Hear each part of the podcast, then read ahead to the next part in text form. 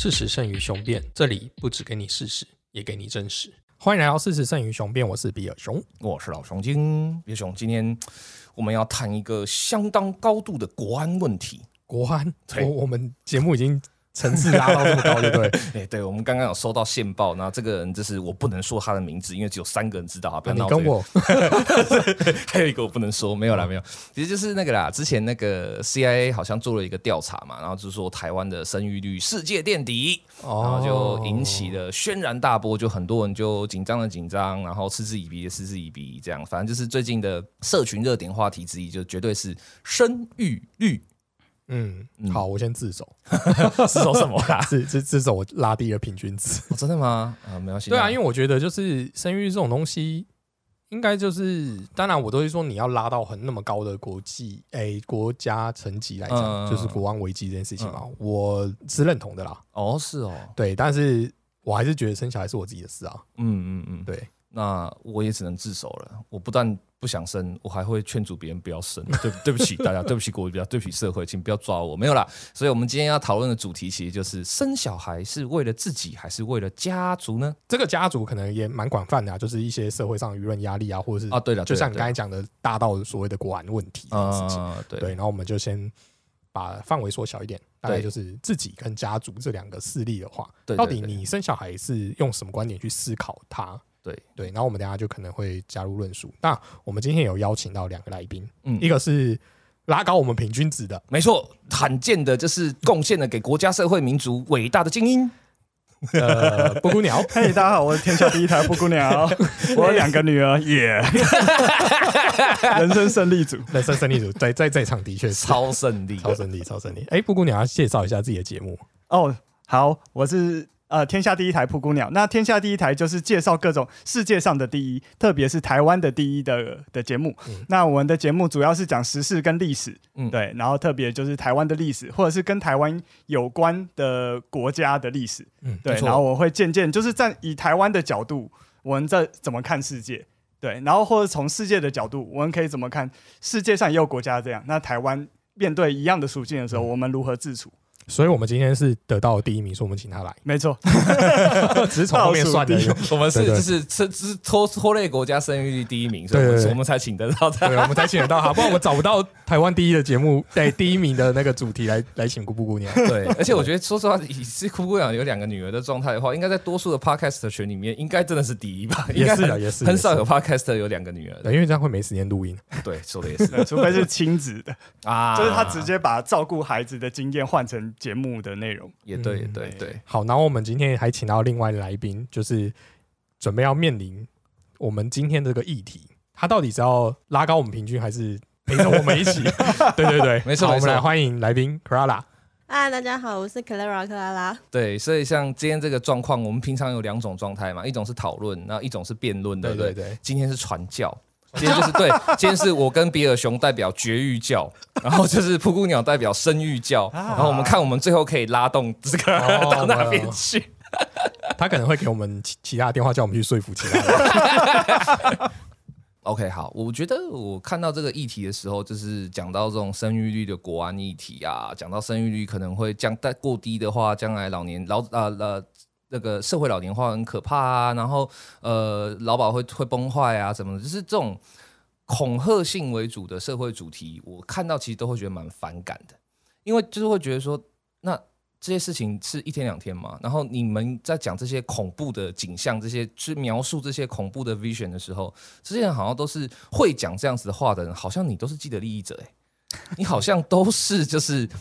这些事情会跟你的利益直接相关，因为都是老人在讲这种话，对，就是你就是既得利益者嘛，所以你就好像就是就是讲这些话的时候，就是一边用那种。道德制高点说：“哎，我不是为了我自己啊，啊，这个是为了国家、社会、民族啊，为了这是这是这是家族啊，怎样怎样怎样。可是这是怎么听都会让人觉得就是你这些丑陋的老人这样。而且不用负责任啊，他对对对，又不是他在养，对，然后可是这个很讨厌的是，他们就很喜欢讲一句说啊，我们那时候也很苦啊，啊，我们还不是生了你们，没错对？这样子，所以我对自己对这个议题的第一感觉就是反感，然后就是会更加强化我就是那拎杯就是不生给你看怎样，这样这种感觉，这是我第一时间的想法。嗯哼嗯啊，这是一个纯中二的反 我为了反对而反对，没有啦，没有啦，也不是为了反对而反对，因为其实最可怕的事情就是说，你想想看嘛，就是因为你就是有点像北风与太阳啊，嗯。你都这样子恐吓了，表示说现在的情势已经很糟了，嗯。然后你还要我再生一个小孩去，然后让他承担这么糟的情势，哎，安内干丢。呃，我这是我的孩子呢，我孩子，然后我让他生下来以后，在一个这么糟糕的环境，然后要面对这么大的压力，然后面对这么大的困难，嗯然后就是为了你说的这些庞大的目标，我这些庞大目标，说实话，我可以不在乎啊。可是嗯你你你能让我不在乎我的孩子吗？这不行吧？嗯这是就觉得很很不舒服，是在这里。哎，那布谷鸟，你当下决定就是你要生一个小孩，就你的决策过程是什么？啊。其实一开始生小孩，说真的，当下没有想那么多，或者说在更之前，就是我可能从高中、大学之后，觉得哎、我应该要生。其实当下就决定，我觉得应该要生两个小孩。哦，你这么快就决定，高中、大学就决定哦？就是在人生的历练当中，就会发现，哎、独生子或独生女，他其实会有一定的、哦对脾气，上的那个嗯哼嗯哼，傲直，所以就会觉得，哎、如果生两个比较好。对，所以接下来就是我到底要不要生的问题了。哦一生就是一定要两个，对对对，我是这么希望了。了解，对，然后实际有两个孩子的时候，也发现，哎、他们真真的会两个孩子真的在那个片子上面比较好的原因是，他们从小就要一直分享，被迫分享，哦然后每天都在练习分享。了解了解对了，解，所以嗯，所以那个熬值的方面是真的会有改善。了解，对对对对对，这哦，对大部分状况啊，其实但你如果是独生子女，如果你一直在团体生活的话，应该多少也可以改善这样的状况。嗯对，然后所以接下来就是到底要不要生，嗯然后要不要生，其实决定权在女生，不是我。哦，哦，对，然后那接下来就是为什么要生小孩？嗯嗯嗯，那生小孩，其实我本来的想法是，如果你有办法让孩子就是有办法活得嗯。比你更好的话，嗯。或者是或者说在平均值以上嗯。的那种概念的话，那你就去生，哦。因为你生这个孩子，你有信心可以呃带给这个社会正面的影响，是你你就生，这是我当时的想法。也就是说，如果我的生活处境是低于平均值的话，那我可能就会选择不生。哦对对对，因为我有自信，或者是我当下已经有一定的能力把这孩子带好，了解，然后我就会选择生。然后说真的，当时会有一个就是社会民族的 的期望在，就是会我会希望这个社会是一直正成长的。哦。对对对，然后为了让社会达到正成长，然后所以我生小孩，然后我把这个小孩训练到可以带给社会正成长的能量。对对对对好伟大的其实我的论点哦。论点就是有部分其实是蛮认同布谷鸟的，嗯。原因是，呃，我当然觉得就是如果今天我的状态是很 OK 的，嗯。对，那我等一下会分享一个故事，就是我如果状态是到很 OK 的时候，我觉得这时候我们本来就有生小孩的，就等于说我可以承担这个小孩子成长一路上来的任何风险，嗯，那我就会觉得这时候应该可以生小孩，了解，就是等于说，我觉得当然在准备好。那我现在想还要再想想要问布谷鸟，就是说，那你评估的那个那个点有明确的目标值吗？比如说你年收到到多少啦？嗯其实最主要就是经济，哦对，就是我的经济状态允许允许我这样，而且我在维持这个经济状态的时候，我的呃工时没有到太长，哦没有到完全无法照顾小孩啊。了解，对对对，因为工时太长，如果你每天真的都要到十点才能走，哎那你也真的是不要生好，那你有一个很量化的标准吗？就是比如说要、哦要到多少？就是中位数啊。你去看那个年收中位数，然后放一下，哎、我在中位数以上，那我好像就是呃中位数以下的人都在生了，那我不生会不会愧对民主？没有啦，就是就是会觉得好像我也要生一下，去帮忙这个社会一些些。嗯，为什么生小孩是帮忙社会？没有，应应该这么说，我会希望这个社会越来越好。嗯。对对对对对，就是一个很单纯的，我从小取之于社会，用之于社会，我从小获得社会那么多支持，嗯，对对，我曾经也是一个很叛逆的小孩，对对对，但是我觉得因为社会的支持，我这样走过来，所以我会希望这个社会越来越好，或者说我爱这片土地，嗯对我觉得台湾是一个很好的地方，然后我希望它更好，对，了解，然后我对台湾还有更多的期待，对，所以我后来有参加政党，然后我有嗯。从事社会运动，嗯。然后孩子也是一部分，就是我希望这个孩子可以未来带给台湾更好。了解。嗯我这边想要打个岔哈，可能听众听到这边会心里面有第一个反应是：哇靠，这人好会讲干话。我跟你讲，各位相信我，老熊精在刚认识布谷鸟的时候，心中也是这个想法，就是说，哇靠，这人干话也太多了吧。可是我跟你讲，你真的深深度的认识他以后，你真的深度的跟他就是产生了交集，而且就是深深的认识这个人之后，我跟各位保证，我以老熊精之名，就是跟大家保证，他真的不是在讲干话。这是他真心的理想，因为他真的有付出，他真的做了很多社会运动，然后也真的做了很多，呃，一般人会觉得哇，你太理想了吧他他就是敢，他真的就是敢，所以千万不要觉得说就是啊，上这个节目还讲这种干话，没有，真的，他是真的这么想，对，对所以，他就真的是来来来，真的来教训我们了。对，我觉得他是他是他是来示范这个这个社会真实的正能量，就是就是不断的告诉世界说，哦，我知道你们都有些人过得很糟，可是真的有人好人的在这边这样，所以我每次都会觉得嗯没关系，我接受。对，就是比较浪漫的人啊，其实没有没有，可是我觉得你不是那种空话式的浪漫，然后也不是那种就是你知道有些人就是很喜欢就是在讲政治正确话的时候就顺便灌一些鸡汤这样，你是就是你是去负责杀鸡熬鸡的那个人，你不是只端鸡汤上来那对，就是真的有付诸实行。没错，对对对，才敢讲啊！就是你先做了，做了你才有嗯就是资格讲一些话。没错 没错，那我来回顾一下我刚才要说的，提供那个案例。呃，就在我们在录节目之前的时候，呃，我跟我一个朋友产生对某一个议题产生一点意见分歧。嗯。那那个故事的背景就是这样，他说有一个目前已经六十一岁的老翁，对对对，对他带了一个四岁的小孩，那我们就可以回推嘛，他大概生育的年纪是五十五岁。嗯。好，那他现在之所以没有伴侣，是他的伴侣在生小孩，因为呃算高龄或不知道什么原因，反正他就是并发了子宫颈癌，然后就离开了人世。嗯所以现在他是一个人带着这个四岁的小朋友，因为六十一岁加上他少呃年中年前中年的时候啦，嗯就是生意被人家倒账啊失败这样子，所以他就是是没有什么多少的钱，加上他又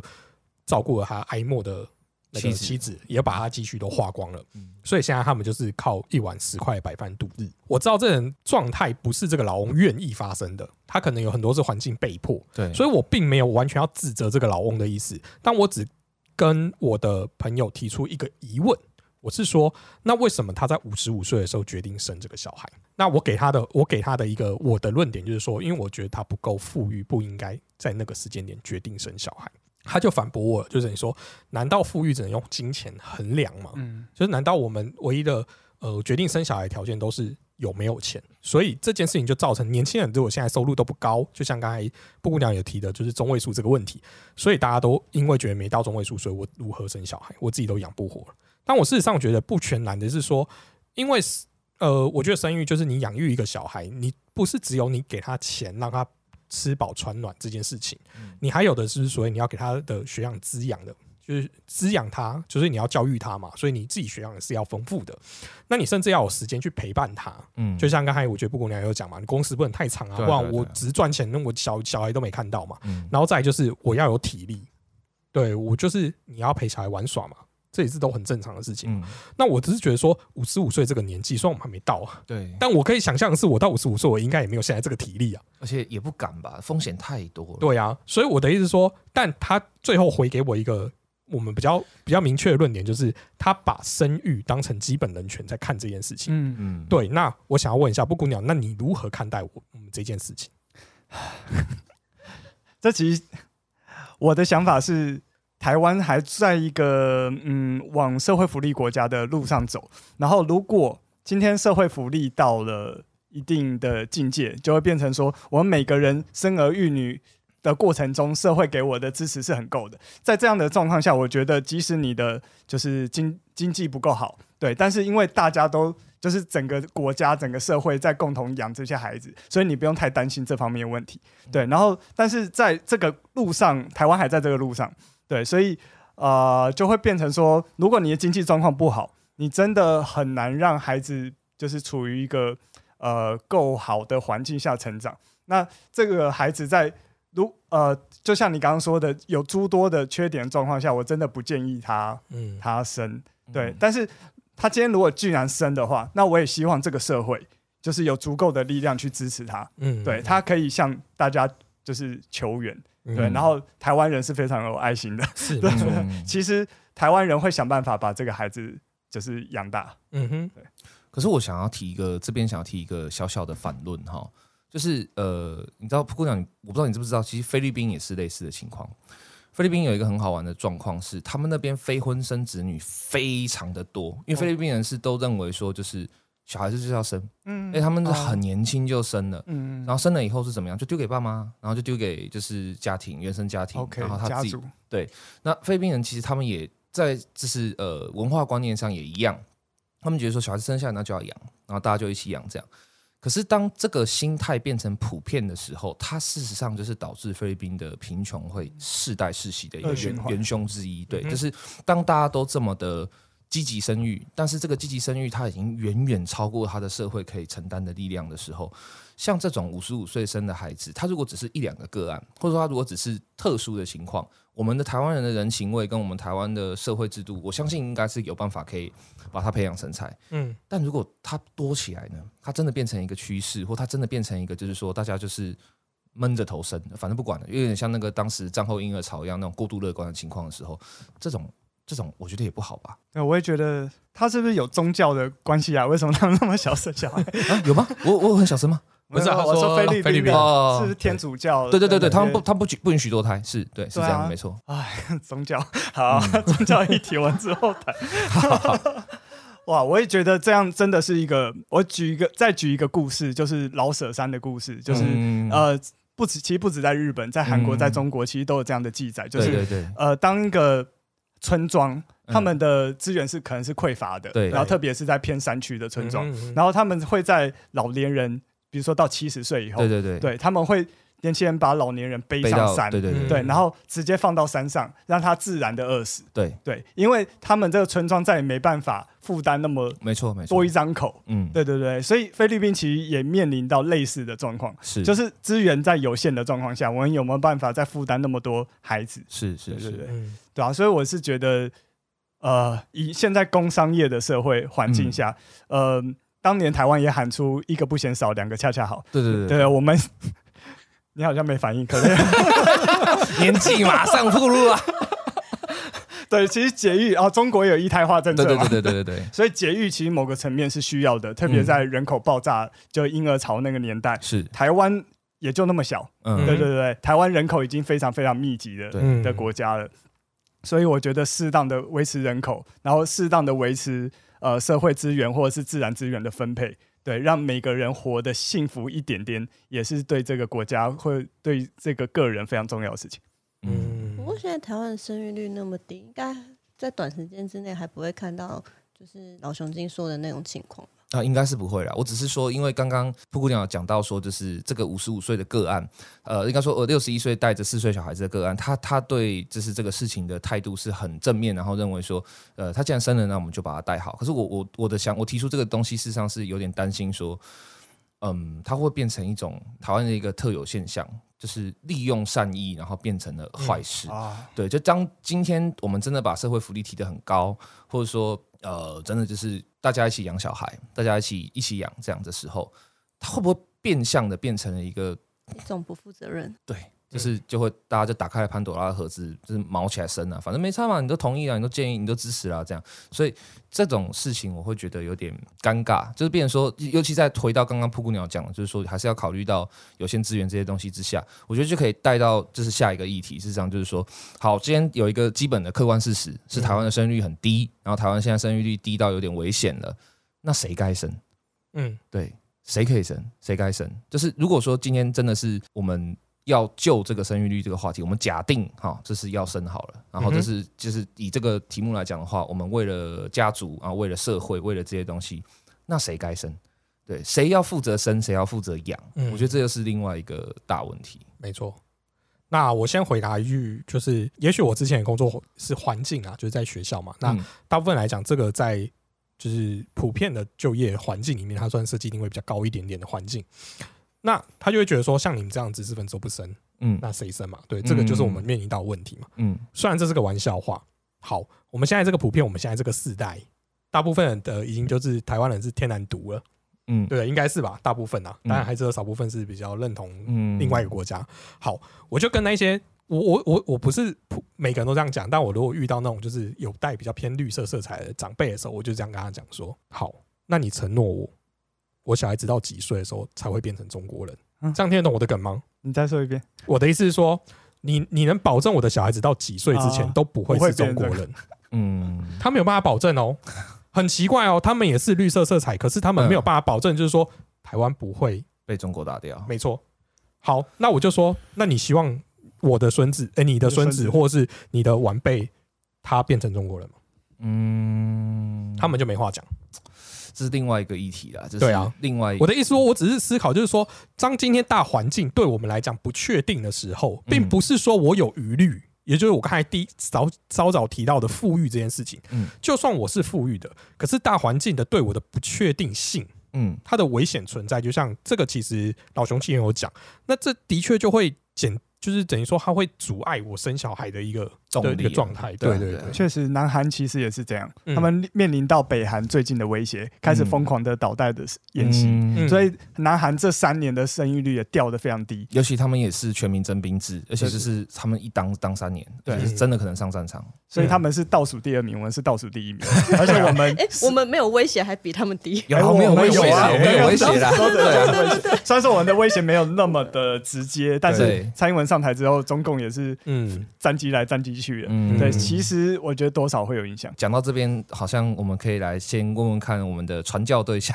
Clara 现在的听到我们讲完这些东西以后，你你现在的心情，或者你现在觉得你是对生跟不生，或者说对这些议题，你有什么想法吗？因为其实我想的都不是这种什么国家大义，然后我就是一个凡人，没有没问题，没有思考那么多。没问题。但是相较于财富上面的富裕，我自己更更觉得，就是嗯、呃要不要生小孩，更应该在乎的是你心里面是不是已经准备好了。嗯，我觉得这个是比比财富更重要的。你是不是接受说，你有一个小孩，你的生活会有翻天覆地的变化，嗯甚至是也许女生在职场上可能会遇到的一些状况，嗯哼，你是不是嗯、呃愿意接受这些改变的来到？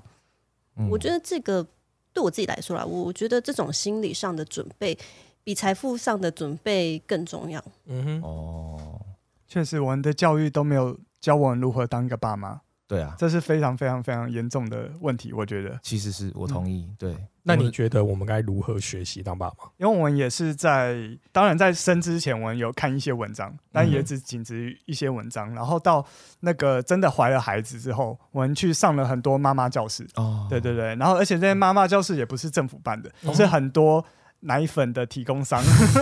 哇或者是！那个育儿用品的提供商，或者是那个月子中心，对对对，他们会有很多这样的讲座，因为他们希望之后你去买他们的产品。配嘛？对对对，业配，但是很有用，哦，对，非常有用。就是我们在这个过程中学到非常多，至少在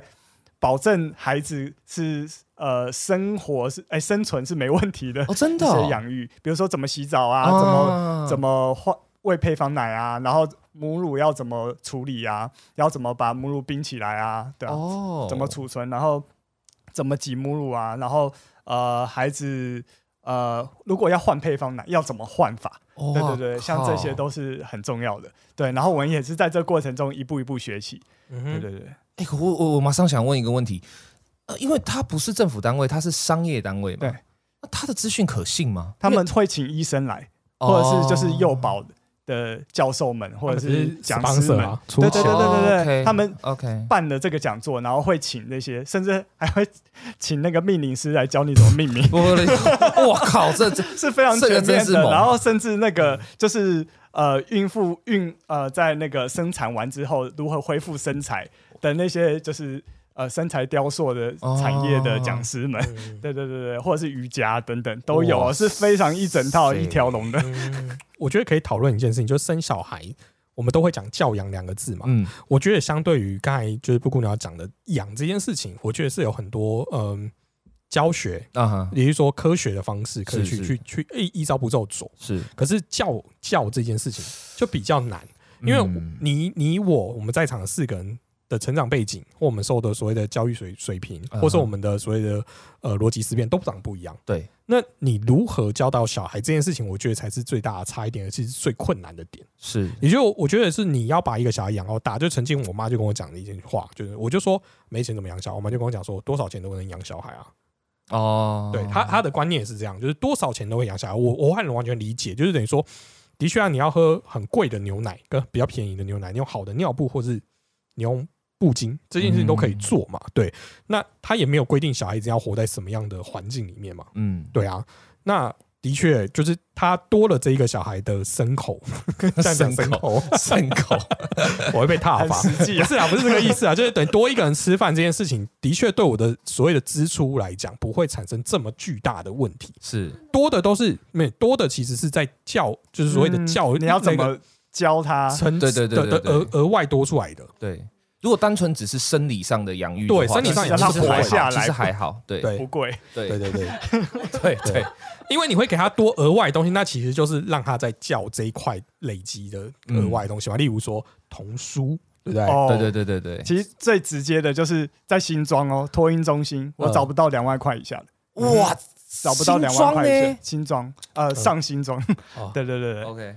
你一个孩子就两万，两个孩子就四万，嗯哼，你一个月赚多少？对然后怎么负担这个这部分？这就是我之前，就是我同我同事在跟我说，因为你只要生了一个之后，身边所有的人就会一直鼓吹你生第二个。啊但我同事又说，他真的没办法生第二个，嗯因为你现在生一个小孩，你两个人一起工作养一个小孩，可是当你生了两个小孩之后，他的薪水也都不一定可以 cover 说两个托婴中心的钱，嗯，那就会变成说只有她老公一个人上班，就会变成是一个人养三个人。你要从两个人养一个人变成一个人养三个人，是非常大的差异。对啊，这个、嗯这个这种很现实的成分，我觉得也有。不过我想要追一下刚刚比尔熊讲的那个教的部分。嗯，其实说真的，刚才讲的一些，就是一开始我讲我说就是我不想生小孩理由那些东西，就当然有一半是笑话，一半是气话了。但其实我觉得我自己最不想生小孩，最关键、最关键、最深层的原因，真的就是比尔熊刚刚讲的教的这个部分。我觉得现在这个时代蛮可怕的一件事情，就是说。嗯，它的变迁速度跟它的就是那种割裂速度是异常的快的，快的很可怕。也就是说，以前你可能从呃小时候在家里面到去幼稚园，然后这中间可能会有一点变化，但它不是完全切断。但我觉得现在的社会环境跟现在这个教的这个状态，我觉得它就是一个要让你的孩子一直不断的被切断、切断、切断、切断、切断的过程。不管是说你说呃教改上的很多混乱也好，或者是说观念跟价值，还是科技的变化的太快速的也好，这些我觉得我最深层身心中最深层的恐惧，真的就是教这一块，就是我很害怕，就是如果有一天我有了孩子，然后我让他，但我当然一定要让他开始接触学校、接触社会嘛。然后等到他突然有一天我回头再看到他的时候，即使我已经尽可能的陪伴他，像布姑娘讲的一样，我尽量花时间，然后尽量这样子。可是我有一天回头看到他的时候，我突然发现他变成了一个我不想要爱他的怪物的时候，我对他的爱已经没办法付出了。我觉得我我不能接受我的孩子变成这个样子的时候，我觉得好可怕、啊。我觉得我生下他，结果我竟然不能爱他，天哪，这太残忍了！不是对我残忍，是对他残忍，太残忍了。但我觉得现在这个时代跟这个社会好像很容易会有这个风险，就是你一方面要让你的小孩适应，让他最终能够在社会立足，嗯哼，但一方面你真的能够接受吗？你真的能够接受你的孩子变成就是你完全不爱的那种人，或者说完全不能够接受的那种人？就大家都说小孩子是独立的，怎样怎样怎样讲的都很好听。嗯可是当有一天这个事情发生在你眼前，而你身心之中也知道我不想要爱这个怪物的时候，哇，我觉得那个好可怕，我真的觉得好可怕。而且我我个人啊，我可能比较悲观，但我个人真心的相信，所谓的亲子之情是没有那么强大到可以去抵抗这种潮流的。就你可能虽然一开始可能会相信说啊，他毕竟是我血肉相连，毕竟是怎么样怎么样，但有一天你发现他真的已经变成一个完全跟你预想，或者说完全不能够你就是不能够接受的那个样子的时候，我不大相信亲子之情还真的连得住。对好，这个我后续补充。那布谷鸟，你听了这一段话，你有什么？我觉得应该有东西可以讲。超级深层。其实不用到长大，他到四岁的时候，我们在冲突的时候，其实都会有一个哦，我的孩子怎么变成这样？哦，对真的就是可能说说谎啊，，OK OK，对不对？或是可能闹脾气、是任性，，嗯，对，然后已经讲了几百次了，他还是会犯。哦对对对哦但是站文就是看了够多的书籍，是或者是够多的专家分享，就会发现这是过程中的必然。哦，因为这些不管是说谎，嗯。就是人类天性，就是本来就是他为了讨好你，然后或者是他，我现在有两个孩子，他们嗯为了争宠，是。对他们会必然的发生的事情，是，对，然后或者说他很任性。对，那其实是他在，比如说他早上要去托婴中心、去幼儿园，是，对，他是呃那么多个孩子要争一个老师的注意，是。争一个老师的疼爱。是，然后当他回到家之后，他卸下了心防，嗯。对他不用再伪装，啊，反而是因为他处于一个非常安全，你家非常有安全感嗯。的家庭，所以他可以任性。哦，对对对，他把他任性那一面散发出来给你看。其实我们每个人都会任性，是是是，对对，只是我们在压抑自己的任性。嗯。对对对对，对，那更何况是孩子，他嗯怎么有本事去压抑？对是是是，，然后还有研究是孩子，呃，你放一个镜子在嗯旁边，然后然后呃，但是是呃，啊，我有点忘记这个实验。总之就是孩子其实是同理心是需要呃是没办法在四岁之前被训练起来的。是对，就是脑部的结构，嗯它是呃同理心就是去理设身处地的投影到另外一个人。嗯的世界的时候，对，他是要呃脑部的发育是要到四岁之后才会开始发育到这一块的，是。对，所以四岁之前他本来就没有那么有的同理心这一块，嗯，对对对对，所以当你陪着孩子的生长成长的过程中，一步一步的培养这些知识，嗯呃，我觉得相信就不会那么害怕，嗯对对，而且我觉得在这过程中给予孩子够多的爱，然后让孩子呃在学校发生的事情都会回来跟你说，然后你有办法及时的呃，如果因为学校教育他你觉得不对的事情，对，然后你想办法把它慢慢的导正，慢慢的导正，说学校那样教，但是呃，我觉得有另外的方式，或是同才你的同同学就是给你这样的看法，但其实有另外的看法，我觉得一直就是在陪伴他的成长过程，陪伴他的教学过程，他可以长成至少是你能接受的样子。我觉得，呃，或者是不用太害怕这件事情，因为像我深蓝的家长，他可能也很痛恶、看到我现在变成这个样子，甚至有亲戚就跟我断绝亲子关系。嗯。对对对对对，但是我觉得其实也没有到需要那么害怕，除非你真的觉得他严重反社会。嗯 对对对，其实我嗯，我其实怕的就是这个，对，因为严重反社会。严重反社会，对，因为我自己觉得我其实嗯，基因上就有雅思嘛，嗯然后我又比较悲观一点，嗯所以我就很害怕说，如果有一天他是做了很严重反社会的事情，不管他是个做做了多，就是就假设他真的有一天不小心做了一些很可怕的事情的时候，我我要怎么看待这个孩子？我我真的有时候会很害怕这个这个事情会发生。对啊，好，这就是我觉得我想要补充的点，就是其实我觉得刚才布谷鸟已经讲的哎还蛮完整的，但我只是想要问老雄精，就是说，嗯为何你会这么担心这件事情？就是等于说，我相信，就是如果今天你刚才也有说有前提嘛，嗯就是我们尽量陪伴他。是是是，基本上，我觉得尽量应该就是我们可以做到，我们都能认同彼此都能认同的那种程是度。是。那这样子的陪伴跟教育之下，为什么的小孩子会走向反社会呢？我我觉得很可怕的地方就是说，就是父母不一定是对的。即使你很高度的花时间陪伴他，比如说像刚刚布姑娘讲到的状况，我觉得学校怎么会这样教？学校怎么会说跟你讲这样的事情？嗯，然后我跟他说，我觉得这样不好吧，我们可以换一个方式，怎么样，怎么样，怎么样？那他假如听了我的，然后结果他在学校被更严重的霸凌，或者说他这被更严重的孤立，或者是说他因此要承担很多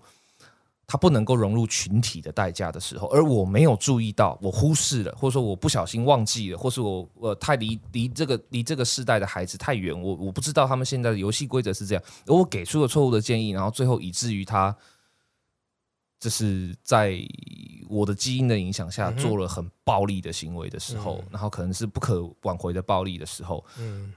我我觉得好可怕，我觉得要怎么办？对，所以其实我从刚才老洪今天的话语中，其实就听到几个关键嘛。其实他就会觉得，就是说，我们如果不小心忽略了什么，对我我我要说的就是这个，就是等于说，我们其实很难真的做到全方位的所谓的在教养这一块做到很足够，一定你一定会有失误的时候。对对，那更何况是如果今天你没有这么大心力在投入教养这个这件事情的时候，你小孩子的确会离你很远。嗯我要讲的就是为什么我我会嗯没有那么敢生小孩的原因，就是因为我对我自己没有那么足够的信心可以去做到这一块。是就等于说我当然会，我也很害怕，就是如果今天我真的也不小心交错一个症结，嗯我其实也很难对社会交代。对，嗯那与其这样子，我不如就不要造成社会上的负担。嗯对，就是等于说我，可是我当然我希望讲说，我们现在都可以坐在这里去畅聊这件事情，我们嗯都可以讲的侃侃而谈，每个人都有每个人立场跟论点，逻辑上我们应该不会跟社会偏离太远。嗯，但为什么我们会害怕我们教出来的小孩有机会？好哎、这我觉得这是个很好的切入，点，对这就是我们我为什么我我不知道，我其实就莫名的恐惧这个点，这个嗯就是我害怕生小孩的原因。是对就刚就其实是完全推翻我们刚才之前讲的基本人权啊，基本的，然后是比如说收入啊，或等等之类的。嗯第一个是我们当我们理解更多状况的时候，我们会发现有太多状况是我们更不能去掌控的。其实就有一点印印证了刚才老熊已经讲的，嗯对，只是因为呢，我觉得他刚才讲的太太过于玄了啊，我只是把它换换成白话再跟大家解嗯释，一下。但我同意，我同意，大概是这个样子。对，那 c o r a 你有有什么想要回馈的吗？我我也懂这种恐惧，其实我是我是理解这个，不过这种毕竟是极少数，嗯哼，就是真的要因为这种极少数而去害怕做一件事情吗？极少数有点不好说哎、说实话，台湾他他们没有自信，除了除了除了没有自信之外，就是有一些数据啦，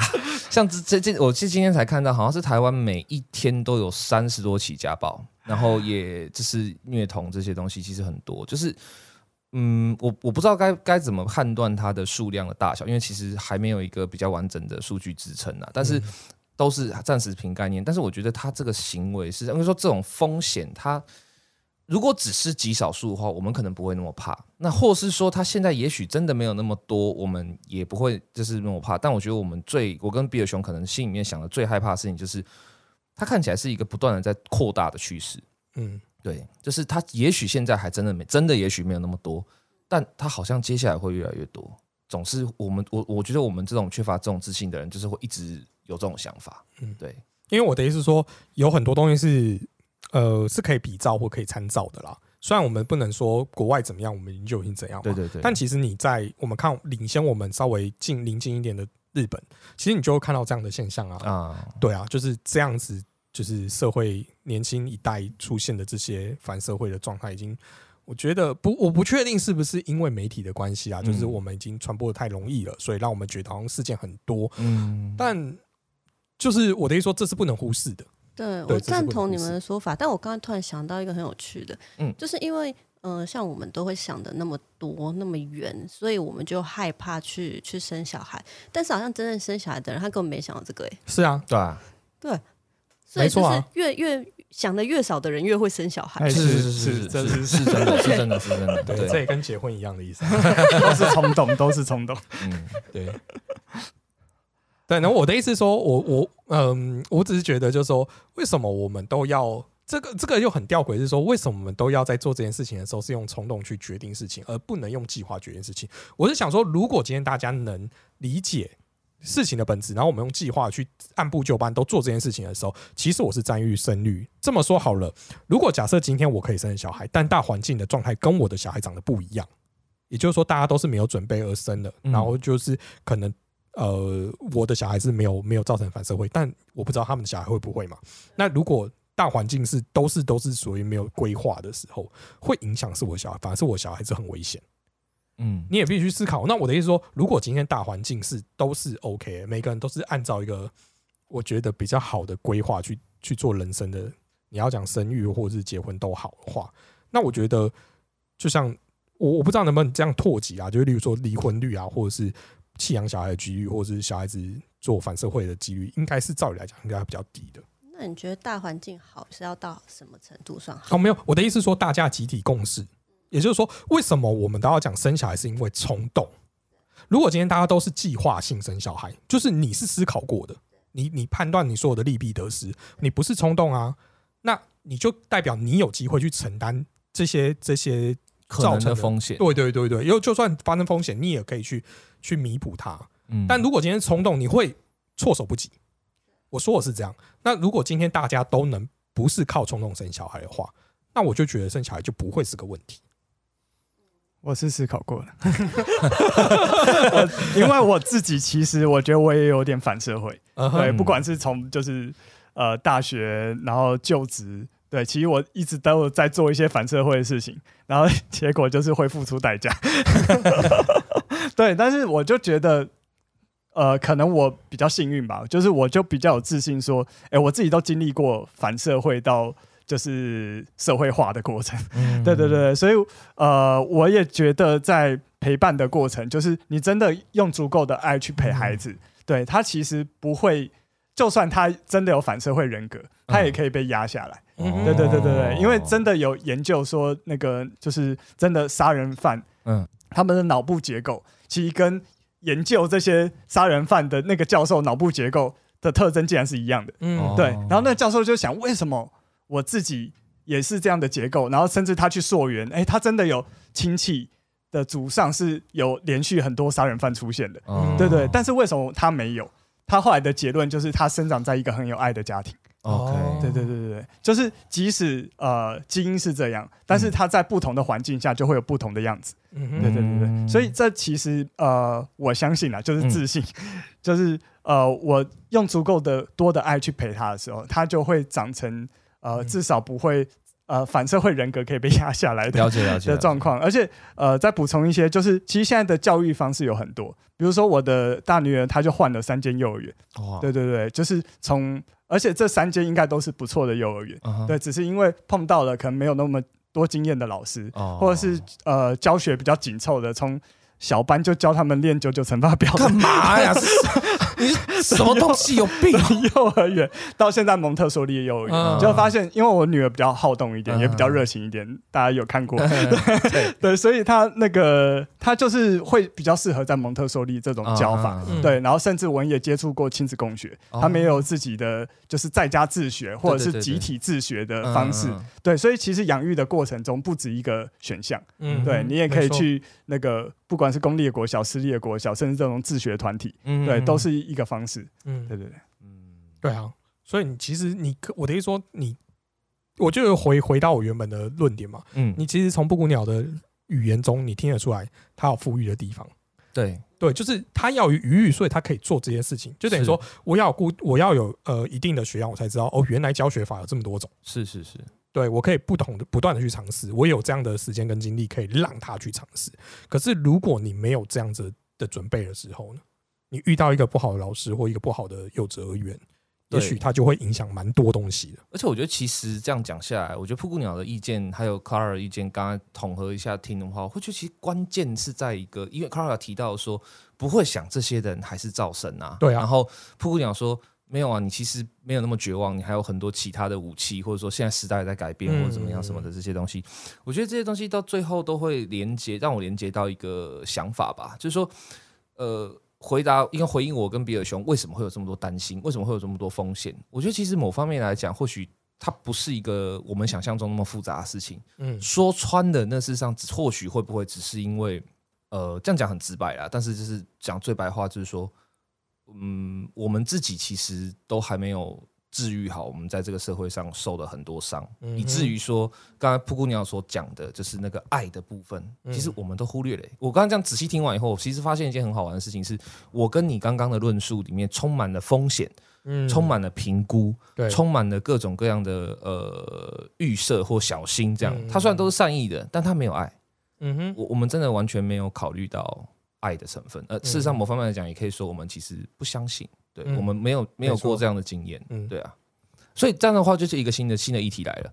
如果像我们这样子，嗯，没有太多对爱的信任，或者说没有太多爱的能力的人，我们真的应该生孩子吗？我觉得，像如果是如果我们有这个自知之明的话，我们是不是不要生真的比较好？问我吗？嗯 对啊，你是唯一 唯一唯一能回答的。哇哦，好，我其实我的建议是没准备好就不要生。哦，对，真的，呃，现在带两个孩子超级痛苦，嗯 超级累，虽然说你在这过程中一直在被他们治愈，啊哈。这是他们的天真的笑容，是，然后他们给你的反馈真的是非常美，哦。然后你会觉得这这一切都很值得。但是累的时候真的是他妈累。好，他爸的他爸的，嗯。对，真的是很痛苦啊！就是你每天都呃，尤其是 routine 的家事比较多，我是在啊我在做，然后我老婆也要负责很多未来他们生活的规划，是是然后家里的各种用品的采买，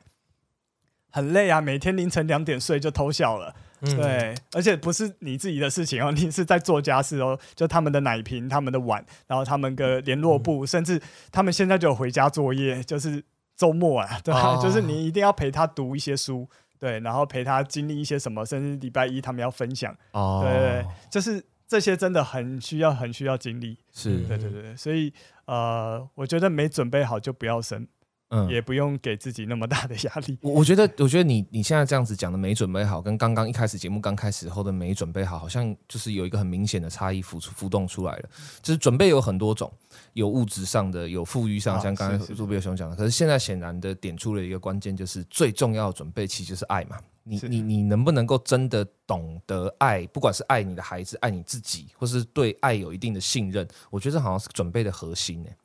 确实、欸，这个是我甚至要推翻我一开始说的，其实经济不是重要的，嗯重点是你有没有足够的爱。是因为你有足够的爱，你就会想办法在呃各个条件下都呃想办法经营到各个条件都 OK 的状况下，嗯然后再去把孩子生出来。没错，Bravo，完全同意赞同完全同意。对啊，我觉得今天这样的结论收的还不错。对，而且我觉得最好的地方是，呃，他把这个议题，很多人会，就这个议题本身就就像一开始我就半开玩笑讲的那样，它是很容易酸呐、然后它也很容易会引起一些过敏的那种不爽，就是那种就是我的咔嚓一工上小这样。可是是呃，我觉得他最后能够导回他的原本应有的样貌，就是说不管。对方怎么讲，不管嗯。就是什么社会议题，不管这是他是不是既得利益者，不管什么什么这些东西，最终最终最终回归到一切，把一个生命带到这个世界上来，就像我们不能选择，我们现在已经在这个世界上，我们也不能嗯。被就是退货这样。的时候，其实呃，不管出于什么理由啦，就是你如果没有足够的爱的话，其实都会是嗯不好的事情。这超越了就是财产，超越了既得利益，超越了社会制度，它甚至是我觉得它是某方面来讲，就是呃，人类社会是两个东西构成的嘛，嗯，一个是故事，一个是爱。如果没有这两个东西的话，人类不管什么东什么社会都是没有办法粘合的。对啊嗯，那我们在探讨生育这个议题的时候，我觉得就是，嗯、我们我们会很多的故事或者很多的条件去筛选它，但很少人就真的触及到是它的核心，就是你有没有爱。对，嗯，那我们今天节目就到这里。我想问 Claire，啊没有，我我就不敢问他，我想说这样会给他太大的压力，所以我才想说默默的我来收个尾就好了。不小心不小心就露出我们长辈的真面目，还是还是不能免俗的要长辈一下。我的意思是说，我们可以期许我们的节目做很久，那嗯可能某一天 Clara 就会来分享他的育儿经验，哇，这个是不是这样？好狠啊，高招诛心对啊！对对，好，没有，我觉得对啊，不是今天不是要来说服 Clara，对啦不是要叫他直接玩笑的啦马上在这个现场选定他的立立场。我觉得一样嘛，就是生不生小孩，其实我觉得就像我们今天题目，我觉得就回归本质。对啊，如果你今天有爱，那我觉得你可以生，嗯因为你的爱如果是我的意思说是完整的那种爱，不是、嗯，不是那种滥情，对对对，不是讲讲的那种话，那我觉得你对你的小孩应该是好的，我也觉得非常好。呀对，那